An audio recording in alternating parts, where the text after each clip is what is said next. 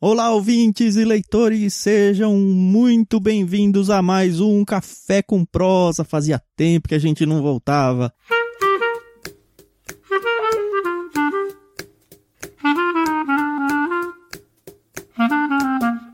Esse é o programa do Ictus Podcast de um bate-papo super descontraído, super aleatório, com alguém que a gente admira. E é isso. Eu sou o Thiago André Monteiro, arroba Vulgutan, você pode seguir lá no Twitter. Estou aqui de novo com a minha amiga Carol. Oi, Carol. Olá, pessoal. Aqui é a Carol Simão, arroba somente Carol lá no Twitter. Segue a gente. E estou aqui com uma convidada especialíssima, gaúcha. E se vocês pudessem ver, vocês estariam vendo que ela não está tomando chimarrão.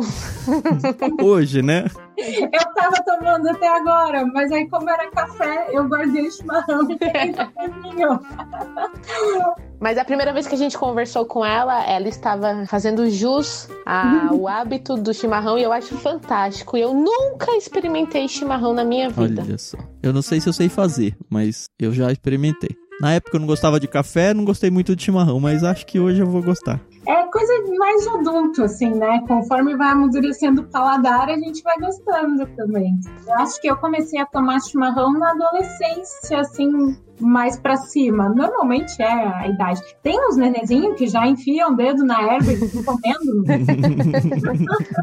Mas não é a regra.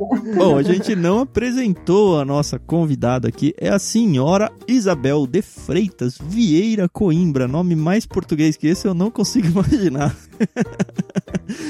a famosa Bel do Conta Outra é um canal que acho que ela vai contar pra gente com muito mais desenvoltura do que nós, né? Tudo bem, Bel? Tudo bem. Então, eu sou a Bel Coimbra, né? Como eu me chamo de forma mais curta, para não precisar apresentar esse nome de princesa, né? Não. Eu sou a Bel e eu sou lá do Conta Outra, que é um espaço na internet, um canal no YouTube, Conta Outra, e também no Instagram, tô lá, contaoutra.literatura, onde eu converso sobre literatura infantil, né? Especialmente com famílias, com pais e mães e também educadores. Ou seja, mais uma apaixonada por livros, né? Uhum. Que novidade isso aqui no Ictus, né? Pois é. A gente se, acabou se cruzando meio que sem querer, eu acho, pela internet aí. Eu nem lembro como é que foi que a gente se conversou a primeira vez, você lembra? Ah, você gravou um vídeo apresentando alguns clubes literários e a gente tava junto. E aí você mandou acho que para um e-mail pra gente, não foi? Falando, ah, a gente falou aqui de vocês, conheçam o canal e tal. Foi isso, né? É, eu entrei em contato por e-mail e pelo Instagram também com vocês para mostrar o vídeo, né? Mostrar que eu tinha mostrado vocês e tentar conhecer um pouco mais. Cara, esse legal, negócio do legal. clube, eu já falei isso pra Carol algumas vezes, acho que nunca falei aqui. Uma coisa muito legal é que a gente atinge gente, assim, do Brasil inteiro. Não só, assim, conhecidos como a gente teve com a Bel, assim, que conversou, mas o pessoal que assina mesmo. Aparece gente de uns estados ou de umas cidadezinhas que assim, você nunca ouviu falar. Teve uma vez um assinante que entrou, era da cidade Feliz Natal. Eu falei, cara, não é possível que exista uma cidade que chama Feliz Natal. É. E aí tem umas assim que a gente fala, vem sem o bairro, né, no cadastro. E aí a gente precisa do bairro para gerar o boleto. É muito engraçado isso. Eu normalmente vou atrás da pessoa, quando eu não consigo muito rápido, eu vou atrás do Google. E aí não tem, assim, tem um CEP a cidade, eu abro o Google Maps, tem, assim, verde, verde, verde, verde em volta, uma cidade de umas 4 por 5 ruas assim, tem a igreja, o correio, o Banco do Brasil, o Bradesco, ou ginásio de esportes e só, sabe? É muito engraçado. Eu cresci, morei alguns anos numa cidade mais ou menos assim. Hoje já é uma cidade maior, mas era uma cidade com 14 mil habitantes na época que a gente se mudou para lá, no interior do Espírito Santo. E o endereço era Rua Joaquim Xavier, sem número centro. Então era. Que legal. é, via de regra, o bairro é centro. Mas estamos pulando de dicionário, né, Carol? Como é que sim, funciona esse sim. negócio aí?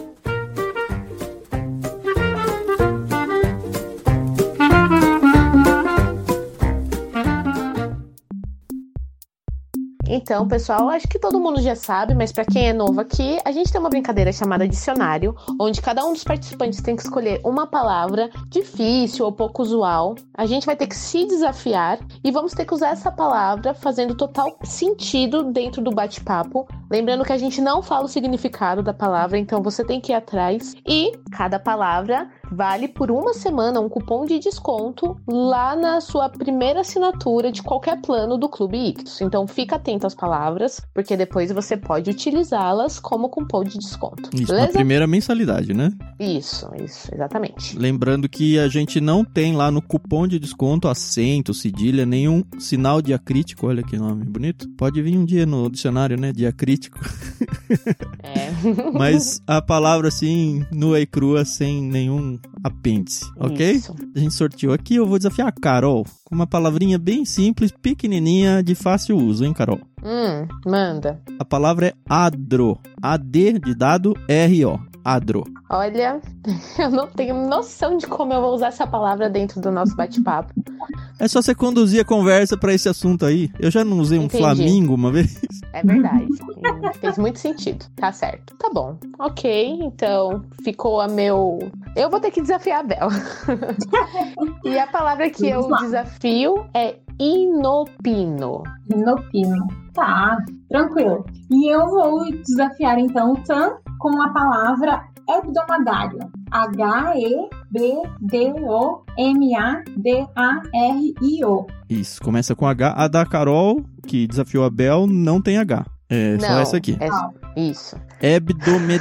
Hebdomadário. Uhum, Tá bom. Que bonito, hein? Um bom nome pra um filho, né? ótimo. Bom. Agora sim que a gente pode usar um hebdomadário assim nas frases, tranquilamente. A gente pode continuar a conversa e eu quero perguntar aí pra Bel da onde que saiu dessa cabeça dela a ideia de criar um canal pra falar sobre literatura infantil não para crianças, como ela tava contando pra gente. É isso, né?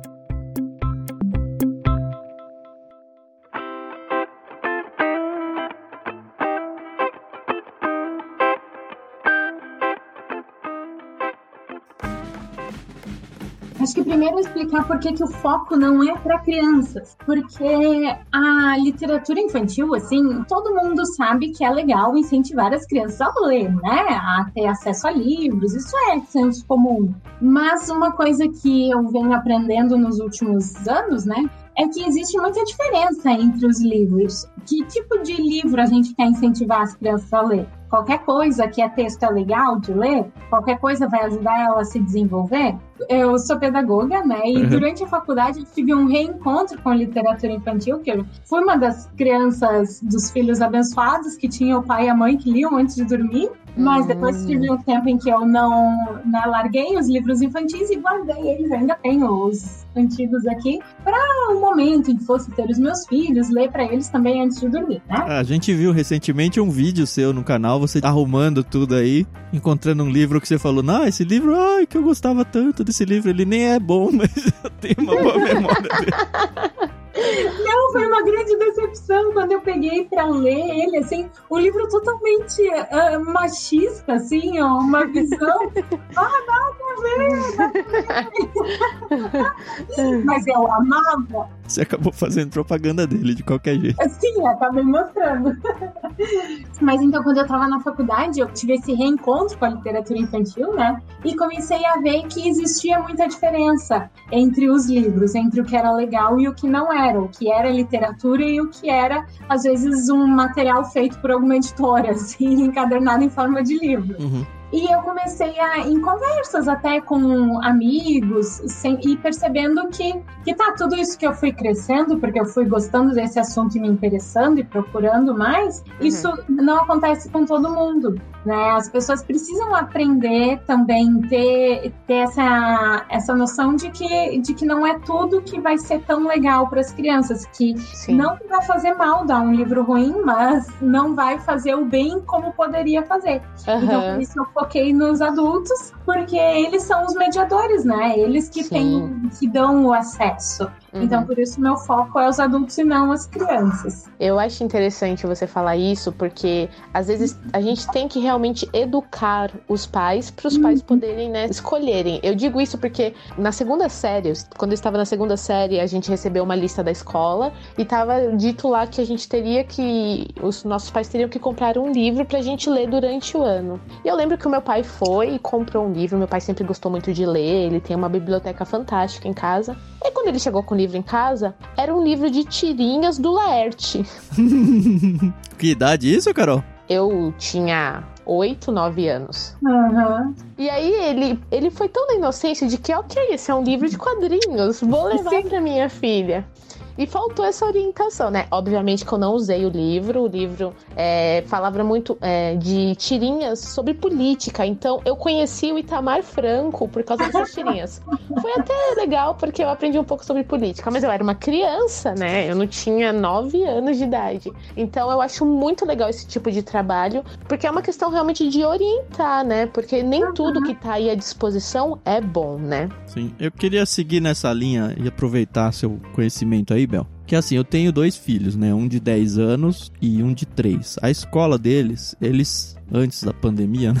eles tinham muito a preocupação de fazer as crianças lerem. Então, eles traziam uhum. toda semana um livro da biblioteca para casa. Ah, e agora, durante a, a pandemia, eles estão tendo aulas online. O menor, principalmente, toda aula praticamente, a professora lê um livro com eles, mostra as figuras no vídeo e tal com ele. E assim, tanto pelo Ictus nos planos infantis quanto pelos meus filhos, a gente percebeu uma coisa muito clara, assim, nos infantis, e eu tô falando infantil aí até, sei lá, o Peixinho e o Tartaruga Nosso, que vai até uns 10 anos, são os primeiros livros, assim. A gente, com o olhar adulto, consegue, às vezes, pegar um livro desse e perceber, cara, esse livro é diferente, esse livro tem um quê literário, mesmo mantendo a linguagem infantil, mas a maioria dos livros infantis, pelo menos para mim, parece sim uma redação da escola de qualquer um, assim, sabe? Uhum. Às vezes muito bem ilustrado e tudo, mas é um livro que não diz nada, não acrescenta nada. Muitos dos que são lidos na escola, inclusive. Você consegue, assim, usar com a criança de uma forma lúdica, fazer ela ver o bichinho, apresentar alguma uhum. coisa. Mas como mensagem em si, é quase nada, se não nada mesmo. E aí, uhum. você que tem até pedagogia, estudo nisso e gosta pra caramba do mercado, não, né? Mas o meio literário infantil, eu queria ouvir um pouquinho de você. Como é que você enxerga isso? Como é que você faz pra, pra dizer que esse livro é bom ou não? Pra definir, ó, oh, esse livro é mais literário, esse livro é ruim, esse livro é, seria um bom livro para você indicar para criança. Isso aqui é só mais um, porque acho que como você mesmo falou aí, é a editora que fez sem a preocupação uhum. de nada, ela só quer vender um negócio colorido, sabe? Eu não sei até hoje esquematizar, sistematizar como é que faz para identificar um livro desse ou qualificar ele, não sei. Isso é bem complexo. Foi mal. Por isso que eu fiz a pergunta logo no começo. Eu não quero nenhuma resposta acadêmica, assim, eu quero um pouco da sua sensibilidade, tanto como pela formação, quanto pelo trabalho que você tem feito com livros infantis. Acredito que vocês conhecem muito mais livros infantis do que a gente. Uhum. Ou eu uhum. posso estar viajando também, de repente eu tô com um olhar adulto e pego esses livros que eu acho mais bestas, assim, e na verdade eles têm um papel importante sou só eu que não sei enxergar isso. Sim, não, tem muito livro que é bobo. Os livros, eles têm diferentes funções até, né? Eu gosto, assim, os primeiros livros que eu me apaixono são os que me fazem rir. Né? Eu uhum. tenho que cuidar, inclusive, para não ter só livros engraçados na biblioteca, porque são os que, que, me conquistam mais rápido, né? Uh, livros que têm, assim, finais inusitados, assim, que, que fazem a gente rir. Uhum. Mas a literatura, tanto para criança quanto para adulto, eu tenho aprendido, isso é uma coisa que eu tenho começado a entender agora e tenho buscado crescer nisso agora, ela tem que nos elevar, né? Não dá para a gente sempre ler para ficar no mesmo lugar. A ideia é que a gente cresça com isso. Então, uhum. o que eu busco nos livros é que eles despertem um pouco a emoção e nos ajudem aí. Mas quando a, a gente está falando de adulto, é fácil, porque assim, todo mundo está em patamares diferentes em relação uns aos outros. Então, Uhum. Pode ter um adulto que não está acostumado a ler, por exemplo, que vai pegar um livro que eu li quando era jovem, por exemplo, e que seja um desafio para ele ou faça ele se elevar, como você falou agora. E de repente uma pessoa similar, numa mesma idade, já tem uma maturidade maior que aquele livro é só mais um. Sim. Só que no caso das crianças,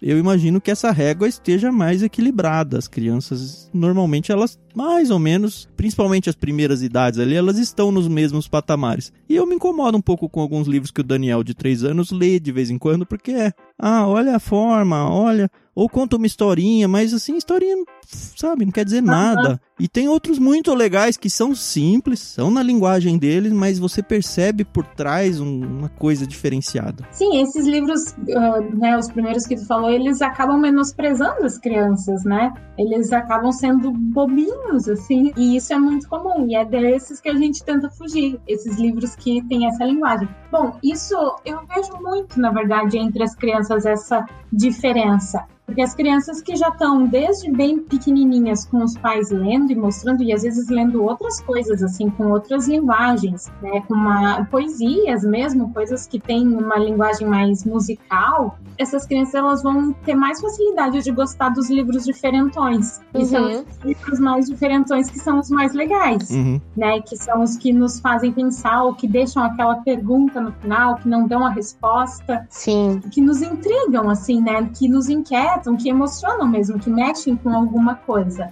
E já as crianças da mesma idade, mas que acabam só tendo contato com livros na escola e muitas vezes com esses livros que são mais infantilizados, que uhum. têm essa linguagem assim que menospreza mesmo a inteligência das crianças, elas vão demorar muito mais para começar a gostar de coisas diferentes, sabe? Uhum. Sim, é, é, bem isso mesmo. E também tem muito dessa coisa da, da metodologia que a escola ela usa, né? Ou os pais pais, se eles são leitores ou não, né? Isso tudo influencia, né? Uhum. Será que tem muita escola que, tipo, diz que tem uma preocupação pedagógica e tal, mas, cara, funciona só até a página 2 e aí, ah, vamos pegar um livrinho ali e ok, esse é o livro, mas é só porque caiu ele na minha mão e eu, na verdade, nem me preocupei para ver o que ele fala. Deve ter, né? Tem muito, tem muito. Isso é uma falha ah, em tudo, né? Acho que muito até na formação, não que seja culpa dos professores, mas os professores que não tiveram contato com boa literatura, os professores não leem, na verdade, né? É. Ah, é. é. triste, mas é muito real. E aí, como que eles também, a partir do que eles vão conseguir oferecer coisas legais?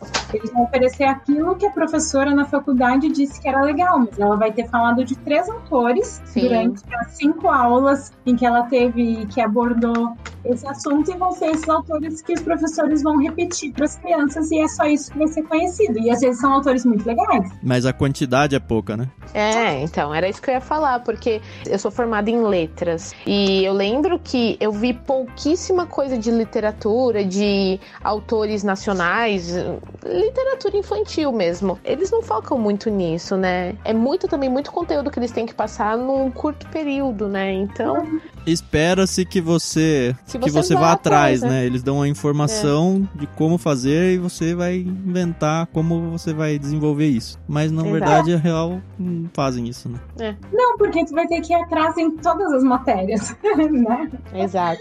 Então é muita coisa, é pouco tempo, e ainda tem uma casa para cuidar, às vezes um outro emprego e às vezes se não te toca, não te move, tu não vai atrás, né? É. Professor tem que ter vocação, né? Não tem jeito. E os que não têm estão lá pelo, pelo job, né? Pelo trampo. Faz parte. Mas e aí, Bel? Aí você decidiu que tava na hora de falar com os pais. E como é que você chegou ao plano, o canal hoje do jeito que ele é? Como é que você estruturou isso? Então, como que eu comecei? então, aí tinham duas coisas, né? Eu queria mudar de carreira, queria sair da escola. Uhum. então, mas não queria também colocar os meus conhecimentos e as coisas que eu gostava embaixo do braço e virar dona de casa, né? Uhum. Não é essa ideia, mas eu não queria mais estar na escola também. E aí eu comecei a pensar, tá, todas as coisas que eu já fiz até hoje, o que, que mais me agradava, onde eu conseguia me destacar e aonde eu mais me apaixonava. Sempre tinha alguma coisa a ver com literatura, com livros, com histórias e tal. E aí surgiu o, esse canal. Eu desde o início já tive muito claro que eu não queria fazer um canal para contar história para criança. O primeiro porque assim, entre várias razões, uma das minhas razões é que eu acredito que o livro tem que estar tá ali no colo do pai e da mãe, sabe? Uhum. Uhum. O livro não tem que estar numa tela. Se é pra estar numa tela, assiste desenho animado e deu, né? Uhum. Nada contra os contadores de história que estão trabalhando no YouTube, mas, mas era mais isso, assim, eu acho que o papel do livro no colo, assim, físico, é insubstituível, e eu não uhum. queria ser um, um empecilho para isso, estando ali disponível, né, num, num celular, num, numa televisão. Uhum. Então, por isso, também esse é um dos motivos para ter focado nos adultos. Legal. E... Você se considera uma curadora, assim, para eles? Uma influenciadora digital no sentido de, ó, escolha esse livro e não escolha aquele? Acho que sim é uma coisa que eu tô construindo. Isso principalmente até no, no Instagram eu mostro e tento dar um, um resuminho assim dos livros. Eu acabo muito mais mostrando ainda as coisas que eu acho legal, embora às vezes eu tenha acesso aos livros que eu acho bem ruins. São stories assim que eu peguei uns livros emprestados, postei uma foto e eu, ah, vou ler antes de dormir, não sei o que, não sei o que, e tava com expectativas muito altas. E foi uma porcaria. Assim. Como é que você fala na internet que um livro é ruim? Ou não fala, finge de morto? Eu geralmente não, não falo, né? Porque eu fico pensando, ah, coitado, teve uma pessoa que fez. eu fico, não. Mas aí naquele, como eu já tinha postado a foto nos stories com expectativa, aí eu tive que postar, assim, tipo, que decepção. ele até começava, ele tinha uma ideia legal, mas no fim. É, então, porque quando a gente mostra cara, tapa, a gente se torna um formador de opinião, né? E as pessoas não esperam que você só elogie. Você só vai ganhar a credibilidade de verdade no momento em que você fala, ó, isso a coisa é boa e essa coisa é ruim. Uhum. O, o, seu canal, Bel, ele. Qual que é a frequência dele? Ele é abdomedário, mensal? Como é que você planeja ele para desde o início ou pro futuro? Então, ele era um canal semanal, né? Eu postava um vídeo por semana. E aí, um dia, assim, de forma inopina, uh, vale. Vale, cara. E agora eu tenho postado toda terça e sexta às 11 da manhã. Tem vídeo novo no canal. Que legal, poxa. Duas vezes por semana duas vezes por é semana. É meio loucura, né, isso? É. Mas é o que você falou, é o seu trabalho de agora, né? É. Quando a gente começou o podcast no Ictus, eu nem sei se a gente vai seguir isso ou não. Aliás, nunca falamos isso, hein? Então, primeira vez. Eu combinei com a Carol porque assim, dá trabalho pra caramba gravar, editar e tudo mais. E a gente tem a ajuda do Chico Gabriel, que faz a edição de pelo menos metade dos programas pra gente. Mas a gente ficou meio que nessa neura de, cara, a gente vai fazer isso direto. Porque assim, a gente sabe que é importante ter frequência. Porque senão uhum. não cresce. É o público ele só ganha a credibilidade, a gente, né, ganha a credibilidade do público a partir do momento que você tem uma frequência e conteúdo. É. E aí a gente pensou, a gente vai fazer tipo um seriado assim que, sei lá, vai até novembro e aí fica um buraco, até para dar aquela saudade ou tal. Sei lá, dezembro e janeiro não tem nada e aí saiba que em fevereiro a gente volta ou alguma coisa assim. A gente tava mirado nessa ideia aí. Mas eu uhum. também não sei se isso é uma boa ou não. A gente precisa pensar a respeito disso. Se você ouvinte aí tem opinião, marca a gente aí na rede social e responde o que, que você pensa a respeito disso, mas queria saber se você tem essa, sei lá, se você já pensou isso pro conta outra ou não. Mas sabe o que, que eu acho? Desculpa cortar a Bel que quando você se dispõe a fazer alguma coisa, né, você bota ali na agenda ou você fala para sua família, ó, todo dia, sete horas da manhã, eu vou acordar para fazer isso, isso, isso, acaba virando uma coisa mais natural, né? Eu lembro que realmente no início, quando a gente sentou para falar, olha, toda semana a gente vai ter que gravar isso ou aquilo, eu lembro que eu pensei assim, caramba, como é que eu vou dar conta?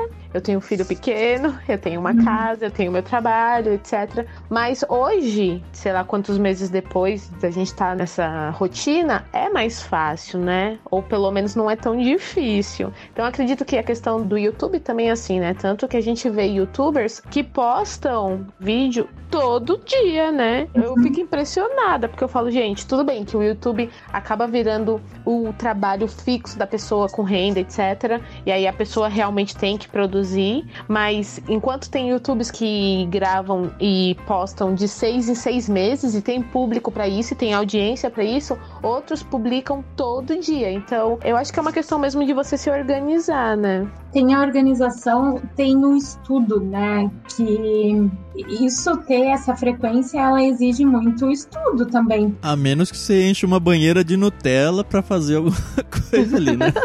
Mas é, eu tô cada vez alcançando mais gente e eu tenho que seguir me alimentando, seguir estudando. Sim né? E tendo mais autoridade e evoluindo. O Conta Outra, eu comecei ele ah, no início do ano passado meio para testar, mas eu ainda trabalhava. Uhum trabalhava, né, 30, 30 horas, acho que era. É, não sei, mas trabalhava a semana inteira, estava a semana inteira envolvida. E trabalhando em escola, chegava ali o dia das mães, dia dos pais, dia das crianças, era uma, algumas semanas que eu não respirava, assim, em casa. Ah, é. Eu imagino. Vontade, é, não, é, é, bem exigente isso. E aí, uh, o meu marido me ajuda bastante, assim, principalmente na parte de edição. No início, ele me ajudava mais ainda. Ele uhum. fazia toda a parte de edição, eu só tinha que ficar bonita e falar bonito na frente da câmera. aí eu fazia o roteiro e, e, falava, e aí o resto ele cuidava. Uhum. Mas aí teve também algumas mudanças no trabalho dele que tiraram um pouco desse tempo extra que ele tinha. Ah, tá. E, e aí então a gente parou. E aí eu já tinha então é, decidido que ia sair dessa escola, ia ficar full time por conta outra, porque a gente viu que, que tinha possibilidade do negócio dar certo, né? Uhum.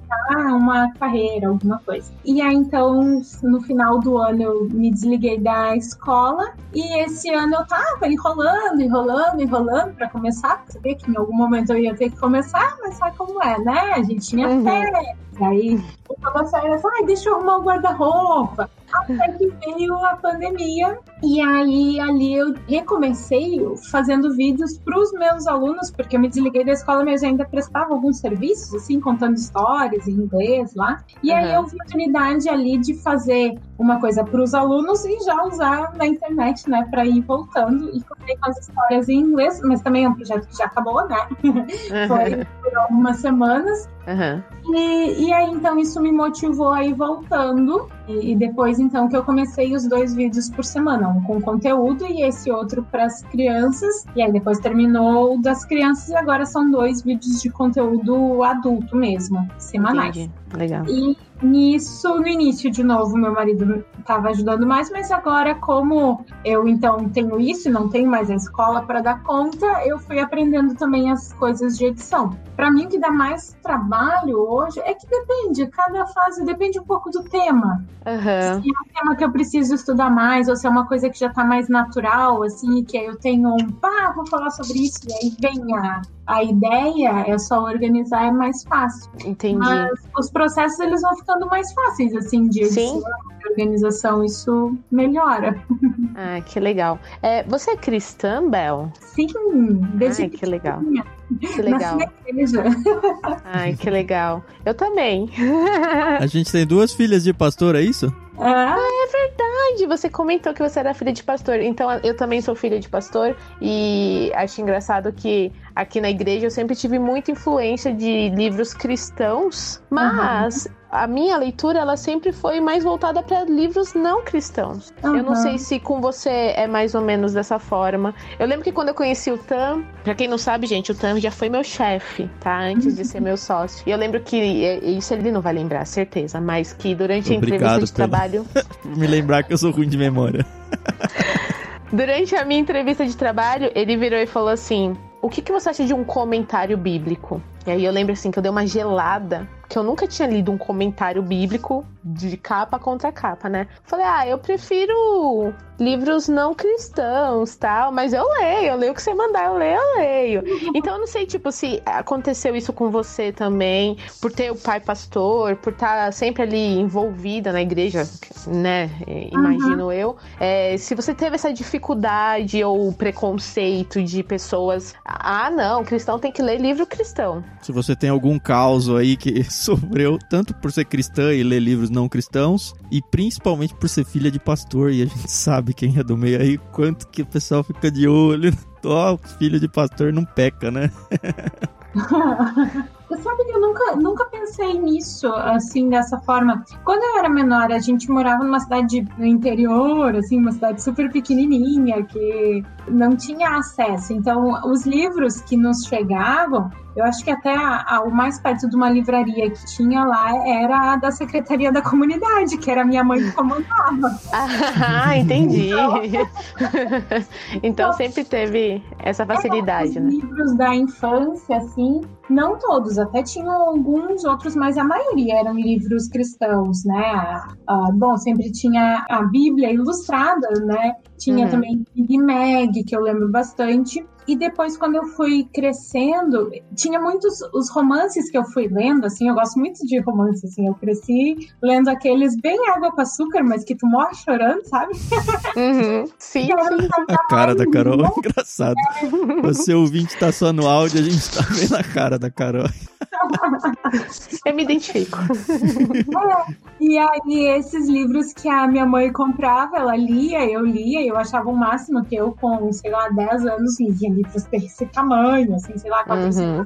páginas. Mas, claro, uhum. essas literaturas que absorvem a gente, né? Uhum. Mas tudo com um fundo cristão. E aí, uhum. quando eu entrei na adolescência, que seria uma época, acho que mais de mas de procurar outras coisas, assim, onde se troca mais ideias com, com os amigos, a gente se mudou para uma outra comunidade, né, uma outra cidade, e era uma comunidade mais uh, que estava vivendo uma outra, uma outra época, assim, estavam mais naquela época do fogo, sabe? Não sei que palavras usar. Mas enfim, onde muito mais coisa era pecado e muito mais coisa era era uma comunidade muito mais legalista. Você tava com que idade, mais ou menos, aí? 13, 14. Nossa, adolescência é, total. E é uma idade onde os pais já não têm tanta razão, né? Só que eu acabei, uh, acabei ficando muito amiga das pessoas ali da comunidade e que eram é. muito fervorosas, então ali foi a época em que eu li muito mais essa literatura cristã mais autoajuda, assim, sabe? Uhum. Sim, sim, sim. E aí foi uma época que me desligou culturalmente do mundo. Você vê isso como um lado ruim?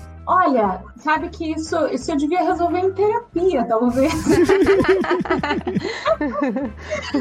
Mas um pouco eu acho que, que tá, faz parte da minha história, né? Sim. Eu acho que faz parte, talvez, até da idade, Bel. É, pode ser, mas assim, eu foi meio que um corte cultural musicalmente e em vários outros aspectos, em filmes, em várias coisas, teve ali uns 4, 5 anos em que eu, eu não acompanhei o que a minha geração acompanhou. Então depois, quando eu tava lá com os meus 18 anos, eu voltei a ouvir as mesmas músicas de antes, uhum. assim. E aí teve outras outras fases, assim, na verdade, essa parte de literatura mais mundial eu tenho conhecido mais nos últimos anos, agora uhum. por consciência, por vontade própria. Porque Sim. aí, então, quando eu saí desse meio mais, onde a influência da igreja era mais pentecostal, assim, nessa área mais, uhum. mais legalista e tal, eu entrei na faculdade.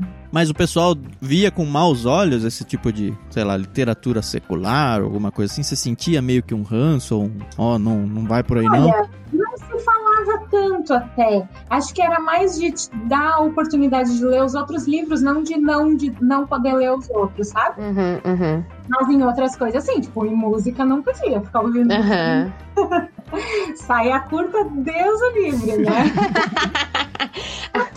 Sim, eu, eu te entendo muito. Isso vai muito além do adro da igreja, né? Não, é, é bem complicado. Isso é uma coisa muito louca, porque. Isso é uma coisa muito louca, porque os meus pais nunca foram assim. Nunca nos colocaram numa caixinha, sempre nos deixaram. Eu tenho um irmão, né? Nos uhum. deixaram fazer as nossas escolhas. A minha mãe, Sim. o sonho dela é que meu irmão deixasse o cabelo crescer e usasse brinco, né? Olha. Assim, parada para que chegasse essa época. Nós somos filhos de pastor muito tranquilos. E aí depois, então, quando comecei a entender que ah, a vida não precisa ser tão dicotomizada, né? A gente tá no mundo, a gente não precisa ser uma bolha. Eu tava uhum. na faculdade, e aí tinha já muita literatura, porque eu fui fazer humanas, né? Então, é. humanas já tinha muita coisa para ler na faculdade e não acabei lendo pouco de outras coisas, assim. É, eu lembro que para mim a faculdade foi um choque, porque os meus pais, eles realmente nunca foram, não faça isso ou isso é pecado, mas não sei se infelizmente, mas a gente tinha influência de outras pessoas na nossa, uhum. na nossa comunidade. Então eu também, eu e minhas irmãs, mais eu e minha irmã gêmea, que a minha irmã caçula ela é bem ela é bem mais nova do que nós. Então a gente foi experimentar certas coisas, como é, cultural mesmo falando, cinema, é, uhum. músicas e outros tipos de coisas, mas depois dos 15, 16 anos, entendeu? E aí é aquele choque, porque você fala, cara, olha quanta coisa legal tem aí, e foi uma quebra de paradigmas realmente na nossa vida. Hoje tá tocando uma música no carro, aí se é uma música mais antiga, eu falo assim, gente, eu nunca ouvi essa música. Eu não sei que música é. Não, não, não, passa na minha. Sabe? É a primeira vez que eu estou ouvindo isso. E uhum. o meu marido fica, não, não é possível. Isso aí é dos anos. final dos anos 90 e tal. Eu não. Então tem realmente uma fase na minha vida que é, é em branco. E a faculdade, ela trouxe muito isso. Eu tive que ler muita coisa, assistir muito filme. E eu lembro que eu saía de algumas aulas. Uou! Mas é, foi bom, me fez crescer. É interessante isso, porque eu cresci em lar cristão também, mas assim, minha mãe era que ia, levava a gente à igreja, acompanhava tudo. Meu pai, até hoje eu não tenho bem certeza do, cristianismo dele, acho que sim, mas ele nunca foi assim de, de frequentar e de se envolver e tal. No entanto, muito mais pelo meu pai, assim, muito mais não, mas principalmente pelo meu pai, é, em casa sempre foi muito musical. Não que eles tocassem instrumentos, mas meu pai ouvia muito MPB.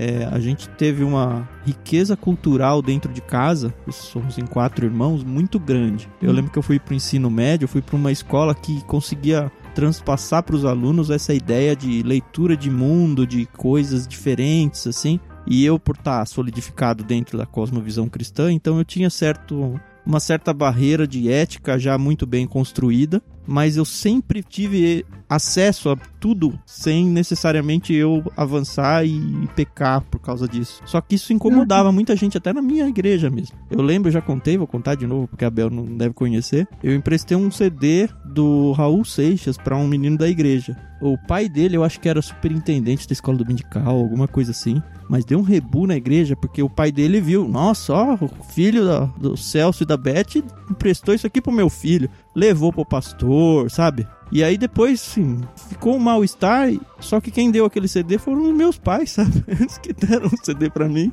E assim, muitos anos depois, quando eu já tava fazendo seminário, um dos professores do seminário tava contando um caso também, e falou que ele usou a letra de uma música do Raul Seixas na pregação do domingo à noite na igreja dele. Aí eu falei, olha só como o mundo dá voltas, né? E não deu chabu? Não, então, porque era o professor. E, ó, Igreja Batista regular esse professor aí, pra você ter uma ideia.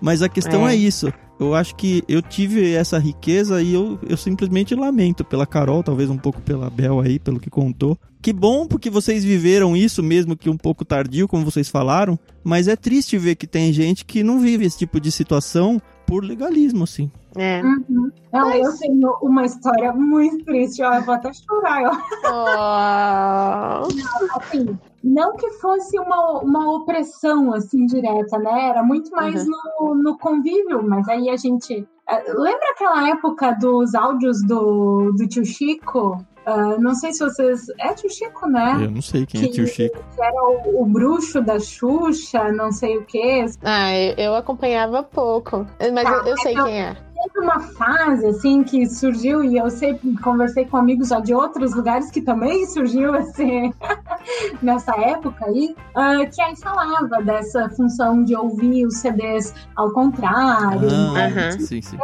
Uh, o demônio em tudo que é coisa. E então surgiram esses assuntos, e aí não, não pode ficar ouvindo né, música secular e tal. E na minha casa sempre teve, não era tão variado, mas sempre tinha ali, ainda tem, só que não funciona mais lá na, na casa dos meus pais, aquele som com uns três CDs, sabe? Sei, sim. Aqueles aparelhos no som. Uhum. Mas sempre que eu ligava, os CDs eram uh, Caetano Veloso Perfil, Adriana Calcanhoto e um especial novelas internacional. Eram os três CDs. que legal. As músicas que eu sei de cor são essas. Era um pouco limitado, mas tinha músicas assim. E eu tinha, só que assim, os CDs que eram meus eram o Sandy Júnior. E aí, em algum momento, eu me senti tocada talvez pela pressão social, assim, mais do que pelo espírito, Uhum. de que eu tinha que desfazer daquilo. Então eu quebrei meus CDs originais, só os meus, né? O dos meus, dos da minha mãe, não. Mas os meus eu me desfiz. E isso, e essa, assim, é uma coisa que, que vai, isso Que é muito- dói, né? Tô Eu- ligado. Mas bem, fui no show ano passado, quando Ah, então, aí pagou, né? Eu acho engraçado que a maioria das pessoas que criticam ouvir música, assistir filmes do mundo, né? Se é que a gente pode ter essa diferença, é, assistem novela, ou sei, ou, ou tem um, um livro lá do José Saramago, ou do Machado de Assis, sabe, gente? E é isso, entendeu? Cara, você falou da novela aí, assim, a minha casa tinha bastante coisa, mas eu lembro muito claramente, meus pais não viam e não deixavam a gente assistir novela, nenhuma. E programa Silvio Santos. Eles não deixavam o Chacrinha também, mas eu também nunca tive interesse. Até porque o Chacrinha foi Então. muito quando eu era muito pequeno, mas eu tinha idade já pra. Assim, todos os meus amigos da escola acompanhavam o programa Silvio Santos e em casa era Uhum. proibido. E meus pais nunca falaram por quê. Só não podia. E novela também não. E Uhum. assim, foi um negócio super natural em casa. Ninguém ficava, ai que droga, Então, não posso é ver a novela. não, não tem. né? É. E assim, que bom, porque é justamente um lixo, né? Então, é, é difícil você falar, pode isso, não pode aquilo e, e não educar, né? Então, é, mais uma vez, acho que o trabalho da Bel é importante, principalmente porque essa questão sim da curadoria, de falar, olha, pai, mãe, isso é legal pra você apresentar pro teu filho, ou tem esse senso crítico, independente se você gosta ou não dessa literatura, mas é importante, né? Eu acho, acho isso muito especial. Até para as crianças irem construindo o gosto delas e não Uhum. ficarem tão suscetíveis aos ventos, Exato. ao que vem dos outros depois. Já dá pra ganhar dinheiro com o canal, Bel? Oh, claro! não. Ainda não estou monetizada. Mas o seu Mas- sonho é viver disso, né? Sim, uma hora vamos. Uma hora Amém, amém.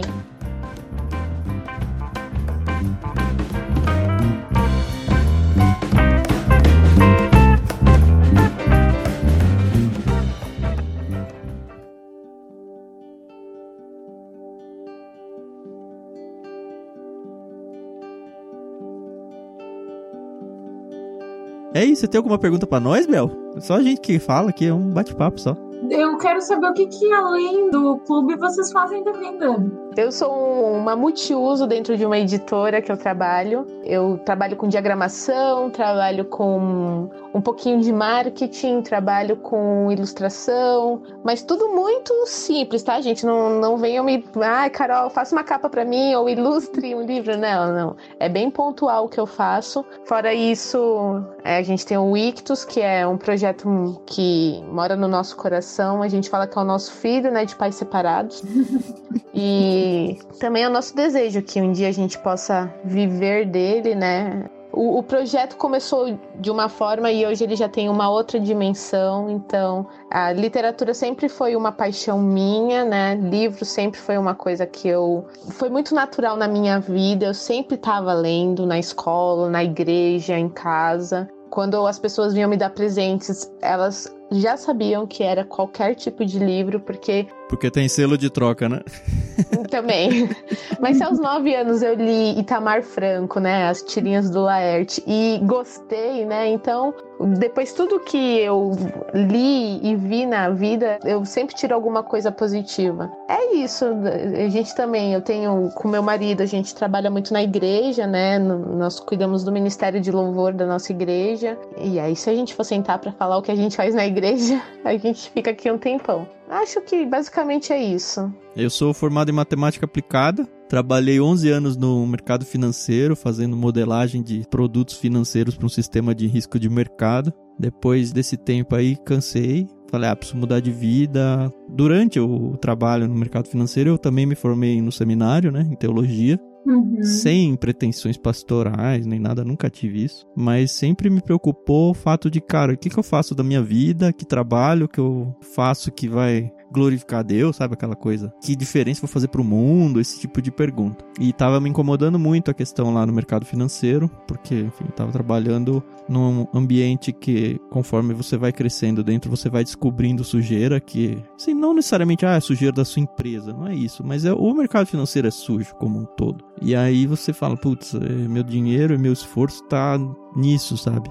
Uhum. Óbvio que tem muita gente boa, o trabalho era bem legal, mas me incomodava muito porque eu não fazia nada de produtivo, coisas eternas assim. E aí acabei saindo do mercado financeiro, fui para uma editora a mesma que a Carol trabalha hoje. Fiquei lá de 2014 a 2018 e entrei sem saber absolutamente nada. Eu fui para cuidar justamente do financeiro dela, tentar organizar que estava meio bagunçado. Mas acabei fazendo um monte de curso no mercado editorial. Eu já gostava muito de ler e eu já lia muito por causa do seminário. Passei um bom período da minha vida consumindo só literatura teológica e assim, o que vocês tiveram, ah, um período da minha vida que eu me afastei do mundo, eu tive um seminário por opção própria e depois eu falei, nossa, que imbecil que eu fui, né? Um dia eu me perguntei, cara, quanto tempo que eu não leio um livro que não tem nada a ver com teologia? Faz anos já. E aí eu comecei a olhar de novo para literatura clássica e tal e falei, cara, como eu perdi tempo? Não é que perdi tempo, eu ganhei muito conhecimento teológico, mas fiquei monoassunto, sabe? Muito feio.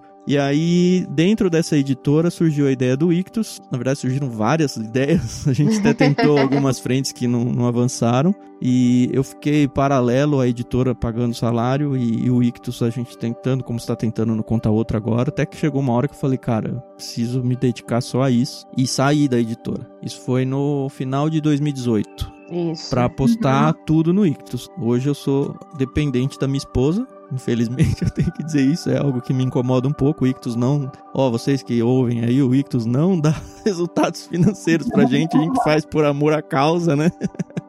e a gente é. sonha que um dia a gente consiga viver disso. Estamos sim crescendo devagarzinho, mas é devagarzinho. E hoje eu vivo a, o dilema de continuar 100% do tempo focado no Ictus ou voltar talvez até um mercado financeiro ou voltar para um mercado editorial em algum outro contexto. Porque assim, deixa o peso que tá nas costas da Renata é grande, assim, eu sei que isso me incomoda, apesar de eu saber que ela tá super comprada com a ideia do Ictus, é injusto com ela, assim, é, é pesado nos ombros dela, eu sei que de alguma forma incomoda isso para ela, mas ao mesmo tempo eu não consigo falar que Deus não tem abençoado, não tem faltado absolutamente nada pra gente, graças a Deus. E a nossa oração diária é: Deus, ou me mostra o caminho, ou faz o Ictus florescer bonito, assim. Uhum. Então, essa semana eu ouvi um, um, rapaz falando uma coisa e eu peguei isso para nós. Uhum. Ele tem uma empresa e ele falou: Nós estamos pequenos, mas nós não somos pequenos. Ah. Então, eu acho importante todo Legal. mundo que está iniciando um projeto pensar nisso, né? Uhum. Que o tempo que a gente coloca é um investimento, que o dinheiro uhum. que a gente emprega é um investimento. Então, a gente, óbvio que não, não estamos ali em questão de números, né? Uhum. Onde a gente quer, mas a gente está pequeno, a gente não é. Bizarro a gente falar isso ao público assim, né? Mas bateu um negócio meio estranho esses dias, porque eu fui abrir uma conta nesses bancos digitais, aí tem que preencher um monte de dados, isso, aquilo. E aí uma das perguntas era qual é a sua renda mensal. E aí, como é conta pessoal, não é conta conjunta com a minha esposa, eu falei, que raios, você tem que pôr zero aqui, sabe? E não deixa, o campo não deixa preencher zero. Aí eu pensei, caramba, que coisa, né? Mas enfim, é a vida. É isso aí. Mas a gente tem se divertido muito, né, Carol? Tá sendo muito legal. Sim, sim, sim, sim. Não pensem, pessoal, que a gente faz isso daqui. Ai. Entrevistar a Bel foi uma coisa fantástica. E toda vez que a gente conversa com uma pessoa que ama livros como nós amamos, a gente sai sempre com uma injeção de ânimo. Então a gente sabe que isso é muito importante. Da mesma forma, quando algum assinante ou alguém dá um elogio, ah, porque esse livro foi importante, ou manda um vídeo de, ah, eu meu filho abrindo um kit, ou qualquer é... mensagem de apoio, assim, vocês não têm ideia. Acredito que com a Bel aí, dela ter as experiências dela também no canal. Não tem ideia do Sim. quanto isso dá um ânimo pra gente. Uhum. Sim, quando é, é, gente estranha que vem falar, assim, gente estranha, não gente estranha. Gente que a gente não conhece, né? Uhum. É, que não conhecem. É que a, a minha sogra, eles tem uma, uma pousada, assim, que começou com um quartinho nos fundos, hoje já é, é, um negócio um pouco maior. E aí também, no início, eram os conhecidos, né? Era gente que conhecia, assim, de prestador de serviço. E aí, às vezes, a gente liga e pergunta, ah, e aí, como é que tá? Tem muito hóspede? Ela, ah, sim, tem um monte de gente estranha. Que a gente... Exato. Isso é o legal da internet, né? A gente consegue conhecer gente de, sei lá, de qualquer lugar. As pessoas é, nos então... e a gente tem contato eu estava lembrando um pouco de uma parte do meu início de carreira, assim, que é mais antiga e que não é sempre que eu conto, porque também não é sempre que é o ambiente, assim, para isso, mas que eu acho que talvez tenha sido meu chamado, né, para ir para essa área da educação. Eu tinha uns 16 anos e estava num projeto missionário desses assim que a gente vai visitar as pessoas, né, e conversa com as pessoas na porta de casa e depois convida para o culto à noite, coisas assim. E eu, bom, uma guriazinha, né? E a minha dupla era um, um pastor, já bem queridão, mas enfim, né? Um pastor, então eu uhum. nunca falava nada. o certo era cada vez um fazer a abordagem. Mas... Uhum. Mas muito mais por minha causa, até porque eu até dava oi, mas daí congelava. Eu entendo, eu sei como é. Mas aí teve numa, numa das tardes em que a gente estava fazendo as visitas, uh, numa dessas situações em que eu congelei, né, e a minha dupla ficou conversando com o senhor que estava no portão, eu comecei a conversar com uma menininha pequena, assim, uns seis anos, e aí, tá, e aí contei uma historinha para ela e tal, uma historinha bíblica. E tá, e a conversa ali com o outro adulto, entre os adultos, não, não deu muito certo, então logo a gente já começou a andar para ir para a próxima casa. Uhum. E aí passamos mais umas duas casas e daqui a pouco a menininha voltou assim, veio me cutucar. E aí eu, tia, vem cá, porque eu tô contando aquela história que tu me contou, era o, acho que era o plano da salvação, sabe aquele livro sem palavras? Sim, que é só sim. E aí ela disse: Eu não lembro mais o que, que é essa cor aqui, tu me ajuda, tia? Ai, que lindo. Ela tá contando para mais três crianças. Olha que coisa. Tava ali fazendo a missão, e aí eu voltei. E aí então o pai dela, né, viu que tinha gerado interesse. E aí uh, conversaram um pouco mais os adultos, e eu fiquei ali com as crianças, e aquilo me tocou bastante, tava no ensino médio na época, e naquele dia eu fiquei na minha cabeça, assim, né, sentindo que, que eu ia fazer pedagogia. Eu nem sabia o que, que significava. Demorei, acho que um semestre de faculdade para entender o que, que é. Não sabia bem o que, que seria o futuro, mas eu tive uma, uma direção assim do, de como seguir a carreira, porque eu entendi que seria através das crianças que eu conseguiria chegar nas famílias. É tão gostoso quando Deus dá esses presentes pra gente e cai a ficha, né? Aí eu, ah, não tem preço, não tem preço. E aí eu, só que isso não foi sempre uma coisa muito clara durante né, a minha trajetória desde então. Isso já faz mais de 10 anos. Uhum. então, é, tamo velho já. Estamos ficando grande. Uh, e, mas eu andei por vários caminhos e agora eu vejo de novo que tá, agora eu tô de novo indo para o lugar que mais faz sentido comparando com a época em que eu entendi o que seria minha, a minha vida profissional, né, para onde devia ser a minha carreira. Eu já trabalhei com educação infantil, já trabalhei em, em escola pública, né, anos iniciais, já trabalhei em cursinho de inglês, já trabalhei em várias coisas assim, e sempre muito inquieta. E agora é, o, é, a situação onde eu mais me sinto em casa, um pouco porque eu realmente trabalho de casa, mas. ah, mas a gente entende isso. Sinto mais confortável, assim.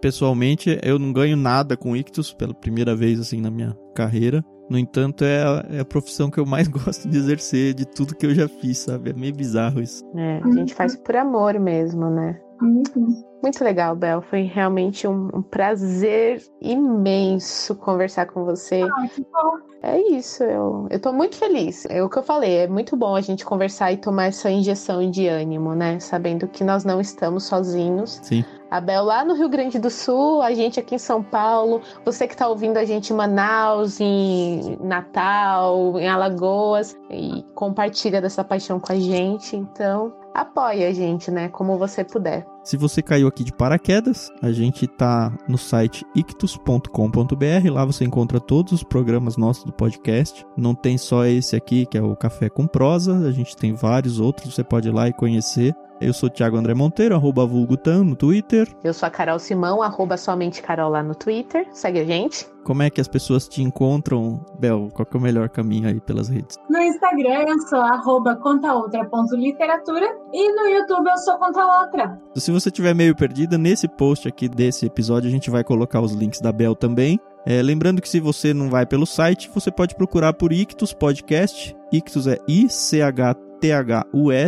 Então procura Ictus Podcast em qualquer plataforma de áudio aí, a sua favorita. Os nossos podcasts vão estar disseminados por lá também. Para participar dessa conversa aqui com a gente, pode usar a rede social que você preferir. Você pode tanto marcar a gente no arroba Clube Ictus ou hashtag Ictus Podcast. A gente está de olho em tudo aí para ouvir o que vocês estão falando. Conheçam o nosso clube, a gente tem um clube literário, tanto para adultos quanto para crianças, a partir dos 3 anos. Você pode conhecer mais lá em clubeictus.com.br. Você pode ajudar a gente fazendo suas compras na Amazon, seja de livros ou de qualquer coisa, celular ou qualquer coisa que você queira comprar por ali, que agora na pandemia todo mundo compra tudo online, né? Parte lá então de ictus.com.br barra Amazon, que uma comissãozinha vem pra gente, a gente agradece muito por isso. E agradeço principalmente pela lindíssima Bel, que gastou um tempão gostoso aqui com a gente. Obrigado, Bel. Obrigado, Deus, por apresentar a Bel para nós. Muito legal que seja uma parceria de longa duração aí, que o canal dela floresça de uma forma maravilhosa. Amém. Muito, muito, muito obrigada a vocês. Eu realmente gostei muito de conhecer vocês e, e primeiro, né, ouvi dizer que tinha um clube de assinatura infantil também e que não, não entregava só os livros bíblicos, aqueles com historinhas bíblicas, que, enfim, né, se é para ser assim, a gente compra uma Bíblia ilustrada e aí já mata todas as histórias. ah, mas, enfim, achei muito interessante a proposta de vocês lá no início, mas me conquistaram mesmo pelas pessoas, assim, por toda essa abertura, essa simpatia de vocês. Muito legal, parece que a gente já, já é amigos há muito tempo.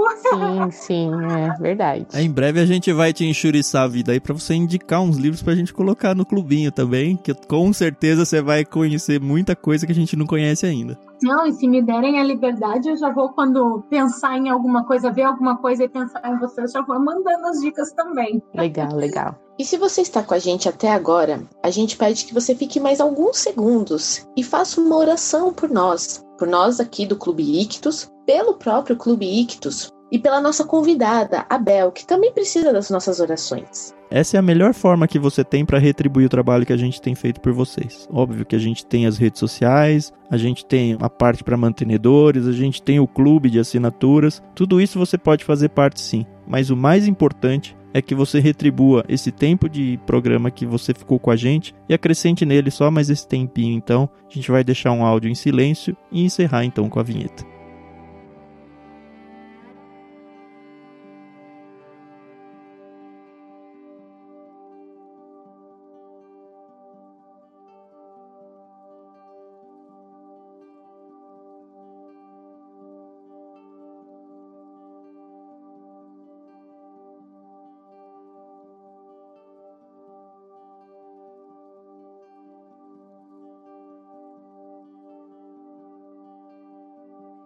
E se você chegou então até o finalzinho desse áudio, muito obrigado pelas suas orações e até a próxima. Tchau, tchau. Tchau, tchau, pessoal. Tchau, tchau. Muito obrigada pela conversa, foi um prazer.